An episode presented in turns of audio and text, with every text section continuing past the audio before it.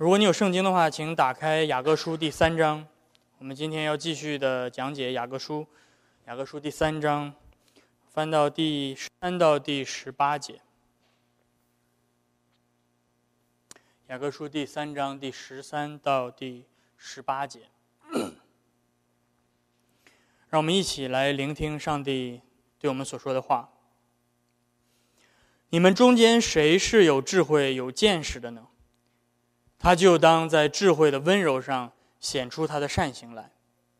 你们心里若怀着苦毒的嫉妒和纷争，就不可以自夸，也不可说谎话来抵挡真道。这样的智慧不是从上头来的，乃是属地的、属情欲的、属鬼魔的。在何处有嫉妒纷争，就在何处有扰乱和各样的坏事。唯独从上头来的智慧，先是清洁，后是和平，温温良柔顺，满有怜悯，多结善果，没有偏见，没有假冒，并且使人和平的，是用和平所栽种的异果。今天我们就读到这儿。你最近一次听到“智慧”这个词来形容一个人是什么时候？啊，可能我们今天在今天我们所生活的这个文化里面，“智慧”这个词听起来很让人感觉到陌生。我们今天形容一个人，会形容他很酷，对吧？这个是很酷的一个人，或者形容他很 nice。但是我们很少会用“智慧”这个词来形容一个人。但是在圣经当中，智慧是一个非常重要的概念，是一个被我们遗忘的概念。什么是智慧？我们前面也有提到过，智慧是一种。观察，并且诠释现实的方式，并且透过我们的观察和诠释，按照我们的诠释来生活的一种方式，这是智慧。所以，智慧就不仅仅是我们拥有的知识，或者我们所拥有的一些技能，甚至知识不是我们的智商。也就是说，按照圣经的标准来看，一个人可能非常有知识。非常的高智商，并且极其的聪明，但是同时他是一个愚拙的人。智慧不是一个智力的概念，智慧是属灵和道德性的概念。在这段圣经当中，上帝给我们看到有两种不同的智慧在这个世界上，一种智慧是雅各说是从下面来的，是属地的；而有另外一种智慧是从上面来的，是属天的。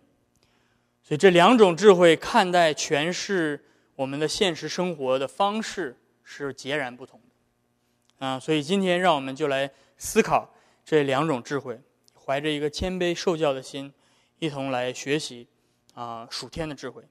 首先，在学习属天的智慧之前，我们先要来看从下面来的智慧，这个属地的智慧。雅各说，这属地的这个从下面来的智慧是属地的，属情欲的。属鬼魔的第十六节，这种智慧看待事物是浮于表面，这种智慧看待我们所生活的世界，只是看到外表，没有办法理解上帝真实的属灵的事情。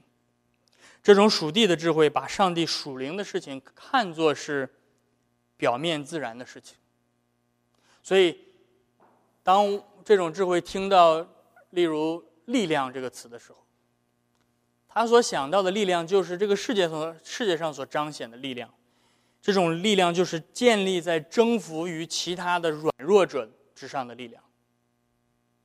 这是属地的智慧看待力量的时候所产生的画面，对吧？什么是有力量呢？有力量就是我可以战胜别人，我可以把别人打倒，优胜劣汰，弱肉强食，这种叫做力量。同样，这属地的智慧，听到例如“荣耀”这个词的时候，他所想到的就是世界上所彰显的荣耀，就是建立在其他人的羞辱之上的荣耀。所以，这个属地的智慧，当他看到十字架的时候，他完全没有办法理解十字架，因为十字架在这个世人眼里看来是羞辱的地方，是一个软弱的地方。是愚拙的地方，所以当我们用属地的智慧来看十字架的时候，我们就唾弃它，丢弃它。我们要寻找一种自己的方式去达到自己的理想国。因此，雅各说，这种属地的智慧会带来两样的后果。一种后果是苦读的嫉妒，第十四节，你们心里会怀着苦读的嫉妒。第二种后果是自私的野心，这里面和合本翻译成纷争，并不是很准确，其实是一种自私的野心。为什么会这样？因为当我们以这种属地的智慧来看待基督徒的生活的时候，我们就会怀有苦读的嫉妒。因为当我们把十字架抛弃的时候，我们会建立一个通向上帝的阶梯。上帝是高高在上，我们想要去达到上帝的面前的时候，我们就要通过自己的努力，通过自己的某些方式，或者是我们自己的属灵的修炼，或者是我们自己的呃一些道德的善行，我们想要靠自己的努力来达到上帝的面前。如果我们以这样的阶梯的形形式来看待，基督徒的生活的时候，我的荣耀是建立在别人的上。我不允许别人比我更属灵。我的力量是建立在别人的软弱之上。那么，当我看到别人赶超上来的时候，当我看到别人要要超过我的时候，我会干嘛？我不会伸手帮他一把，我会踹他一脚，我会把他踹下去。这也是为什么我们会充满嫉妒，在属灵的生活上会充满嫉妒。我们总是想办法来惠利自己，而去贬低别人。而伴随着苦读的嫉妒所生的，是自私的野心。这是一种以膨胀的野心来寻求世界上所看为宝贵的东西：荣耀、权力、尊贵。而当这属地的智慧在我们心中播撒下这样的嫉妒和野心的时候，就自然而然的会产生自夸和谎言。因为当我们想要实现自己的野心的时候，我们就要表现的比别人强，我们就要表现的比别人更属灵，表现的比别人更强大。只要这通过这种这种方式，我们就彰显出来各样的骄傲，甚至是虚假的谎言，都随之而来。并且这样的自夸和谎言所带来的，就是各样的纷争、混乱和邪恶。这难道不就是人类历史的缩影吗？当人陷入到罪的时候，我们就是充满着这样的嫉妒，充满着这样的野心，充满着这样的自夸和谎言。这属地的智慧信奉的是弱肉强食，适者生存。人与人之间彼此相争，彼此仇恨。国家与国家之间也是彼此相争。我要表现的比你强，对吧？我要就我要去阅兵，对吧？给谁看啊？给世界看，看我有多么强大。我有，我可以摧毁比我软弱的人，来彰显我的强大。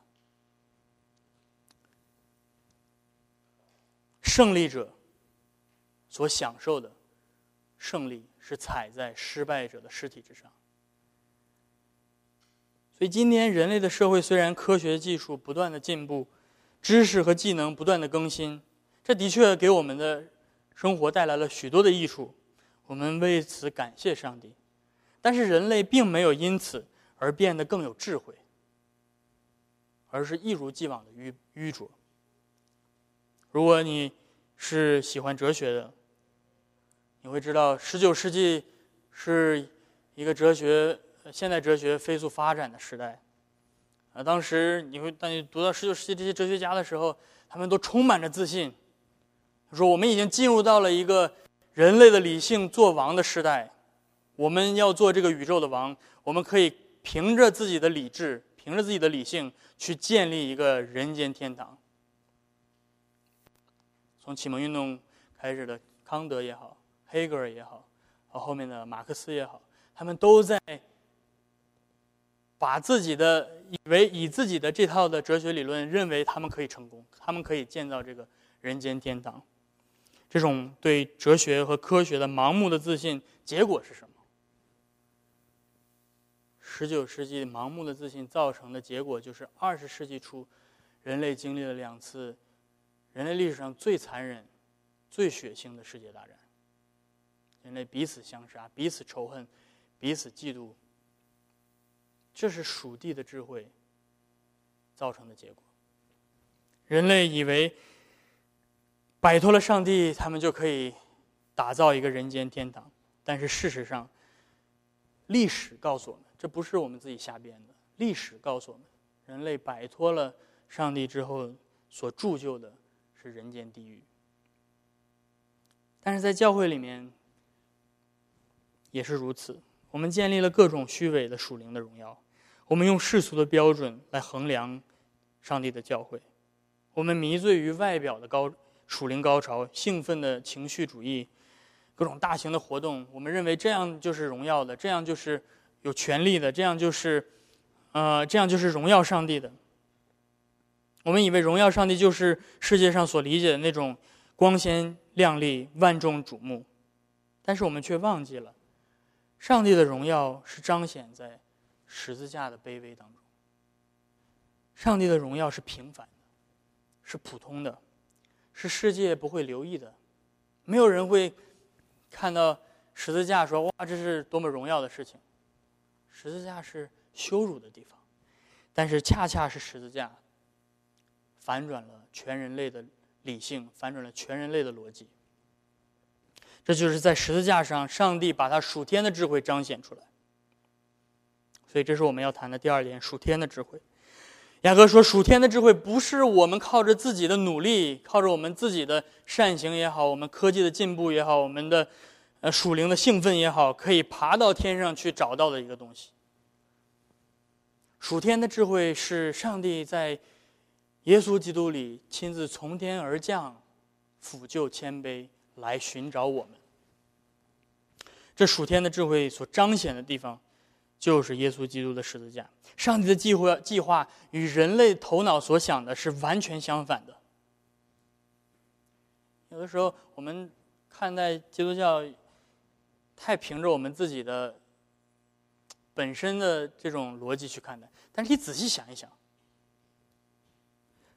如果这个世界上真的有一位上帝的话，当他来到这个世界上，他是以什么样的形式来到这个世界上？什么样的、什么样的上帝会来到这个世界上被人杀死？你没想到这是一件极其、极其不可思议的事情，是一个人是不可以、不可能、理性是没有办法想明白的事情。上帝创造宇宙万物的上帝来到世界上，竟然被人杀死，荒谬！荒谬，荒谬至极。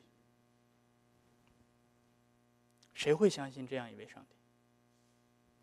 罗马人不会相信，犹太人不会相信。如果你就是那位救主，从十字架上下来，我就信你。看到了吗？这是世界的逻辑，这是人的逻辑。人的逻辑是：你要是上帝的话，彰显你的能力，彰显你的。刚强，更彰显你的大能，让我看见你从十字架上下来，给我证据，给我我我可以信服的证据，我就相信你。但是，弟兄姐妹，上帝的智慧，在人看来就是这样的愚拙。保罗说：“人既凭着自己的聪明。”不认识上帝，上帝就任凭人愚拙下去，就任凭人视为愚拙的，要拯救一切相信的人。上帝要借着这十字架的愚拙，彰显他的智慧，因为上帝的愚拙比人的智慧更智慧。上帝的软弱，圣经竟然敢说上帝的软弱，上帝的软弱在十字架上比人的刚强。更刚强，比人类世界上所有彰显的武力、暴力、力量都更刚强，因为在十字架上，耶稣胜过了人类没有办法胜过的死亡的权势。人类历史上只有这样一个人，他为着人的罪定死在十字架上，并且三天之后从死里复活，彰显生命的大能。再也没有一个，再也没有一个人做到这一点。耶稣必须要按照上帝的旨意死，因为他要背负我们的罪。他不是因为自己的软弱而死，而是他要替我们受罚。这样才能赦罪的恩典带给我们。所以，这十字架的消息彻底的改变了我们面对现实的视角。因为你要知道，十字架是翻转我们理性的一个节点。如果你明白了十字架，你再去看这个世界，你会以一个完全不一样的视角去看待这个世界。因为在十字架的羞辱当中，我们看到了上帝的荣耀；在十字架的软弱当中，我们看到了上帝的能力，在十字架的愚拙当中，我们看到了上帝的智慧。借着这位异人的死，上帝竟然把生命带给了许多的罪人。我们只有借着十字架的福音，才能够获得真正的属天的智慧。而当我们从这个属天的智慧再去看待我们的现实生活的时候，我们才不仅仅看到表面，而是真正的看到内在的。事实是什么？内在的真相。我们看到的真相，在十字架的表面之下，真相是什么？十字架表面之下，是上帝拯救的恩典，但是它表面是咒诅，对不对？十字架的表面看来是是一个咒诅，但是它实际上是上帝拯救的恩典。所以，如果我们从十字架再来看到我们生活的时候，我们所面对的苦难，我们所面对的逼迫，我们所面对的羞辱，都不再是表面的样子，而变成上帝手中的工具，互相效力，最终要使我们得到益处。甚至当我们面对人最强大的敌人就是死亡的时候，当我们面对死亡的时候，死亡对于我们来说是什么？死亡对于我们来说是我们必须要经历的，而且永远也战胜不了的敌人。我们对未来有很多事情没有办法预测，我们不知道股票明天会涨会跌，我们不知道这个世界明天会不会继续和平。但是我们唯一可以确定的未来的一件事情就是，我们都要死。死亡是我们唯一可以确定的，但是我们透过十字架再来看待死亡的时候，死亡已经不再是那个我们没有办法战胜的仇敌，而成为我们通向荣耀的那扇门。所以，从十字架来看，全世界的现实都翻转了。如果上帝如此爱我们，不惜为我们在十字架上舍了他的独生子。我们还有什么可惧怕的呢？正如使徒保罗所说：“我深信，不论是死是生，是天使，是掌权的，是有能的，是现在的事，是将来的事，是高处的，是低处的，还是别的什么受造物，都不能使我们与上帝的爱隔绝。这爱是在我们主耶稣基督里的。所以在基督里，借着这个属天的智慧。”我们胜过了这个世界。雅各说：“这属天的智慧会带来纯洁和和平，因为这属天的智慧使我们脱离了我们曾经有的嫉妒和野心。这属天的智慧会改变我们看待一切的方式。当我们再看到权力和荣耀、力量这些词的时候，我们所想到的不再是那个高高在上的征服者的形象，开着坦克压平一切抗议者的那样的权利和荣耀，而是看到基督在十字架上所彰显的权利和荣耀，是谦卑的，是虚己的，是牺牲自己服侍别人的荣耀。通过这纯洁和和平，我们不再把身边的人当作弱肉强食的竞争者，而是看他们为同样需要上帝赦罪恩典的人。而耶稣基督这位真正的和平之君，在十字架上牺牲了自己，使我们可以与上帝和好，也使我们彼此和好。因此，我们不再嫉妒，不再纷争，而是彼此存心温柔、谦逊、怜悯、真实无伪。曾经，我们在亚当里是彼此相恨的，但是如今在基督里，我们才是真正彼此相爱。当这个世界充满争斗、战争，人人与人彼此相恨的时候，教会是黑暗当中的一盏明灯，照耀着基督里的和平。那些曾经认为宝贵的事，不论是世上的财富、学识、地位、荣誉等等的一切。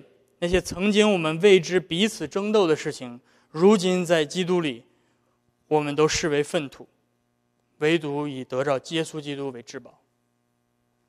所以在属天的智慧里面，我们的生活是要翻转的。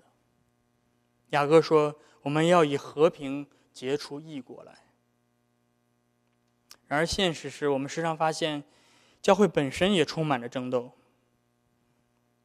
因为我们依旧是罪人，我们依旧时常彼此伤害，我们依旧时常用属地的智慧来行事为人。但上帝在基督里保守他赐给我们的和平，而我们也应该效法那位和平之君，成为使人和平的人。因此，我们要除去自己心中的嫉妒和野心，我们都要存心谦卑，看别人比自己强。我们要彼此相爱，不是因为我们自己本身有什么可爱的地方。而是因为基督先爱了我们，为我们舍己，因此我们也在他里面彼此相爱。这属天的智慧也会改变我们对教会权柄的认识。教会里面的职分，教会里面的权柄与世界上是不同的。世界上的权柄是要把权力集中在自己的身上，是要是要高高在上站站在别人的头上。这样才叫权力。但是教会里的领袖们，你们不是领导，你们不是做官的，你们是仆人。耶稣说：“你若要为大，先要为小；若要做首位的，先要做末位。”因此，教会的领袖们不应该以自私的野心来集中权力，而是效法基督，效法基督的舍己，效法基督的服侍人。所以，今天弟兄姐妹们，当我们看到世界因着属地的智慧而充满嫉妒纷争的时候，让我们一同来到基督的十字架面前，来谦卑、谦卑自己，来祈求那个属天的智慧吧。因为这属天的智慧会带来纯洁和和平，它会改变我们的生命，而最终有一天，它会当耶稣基督再来的时候，他要把这一切属地的、属情欲的、属鬼魔的智慧。完全的更新，因为当耶稣基督再来的时候，他要带来那个新天新地。我如果我们今天依旧为这个世界上各样的纷争而流泪的时候，不要忘记，我们的主应许他会再来，他要更新这一切，而将在将来那个新天新地里，他要建立和平，直到永远。所以，把我们的盼望，把我们的眼光都都定睛在耶稣基督的应许上吧。也让我们从今天，从我们身边开始，来播撒这和平的异国。阿门。让我们一同来祷告。天父，我们来到你的面前，我们再一次的感谢你，因为在基督里，你让我们看到属天的智慧是什么样子，也让我们看到我们自己的愚拙，我们凭着自己的智慧不能够认识你。求你自己亲自的来指教我们，求你自己的圣灵亲自的来进入到我们的内心，来更新我们的信仰，来更新我们对你的认识，也叫我们能够啊看到啊耶稣基督是那位真正拥有属天智慧的人，他在十字架上向我们彰显这智慧，是为了众人的罪而被啊钉死在十字架上，所以主我们为着这样的救恩而感恩，也求你能够。啊，继续的来帮助我们，来不断的回到十字架，不断的回到耶稣基督面前，来啊更新我们的心。我们这样的祷告是奉靠他的名，阿门。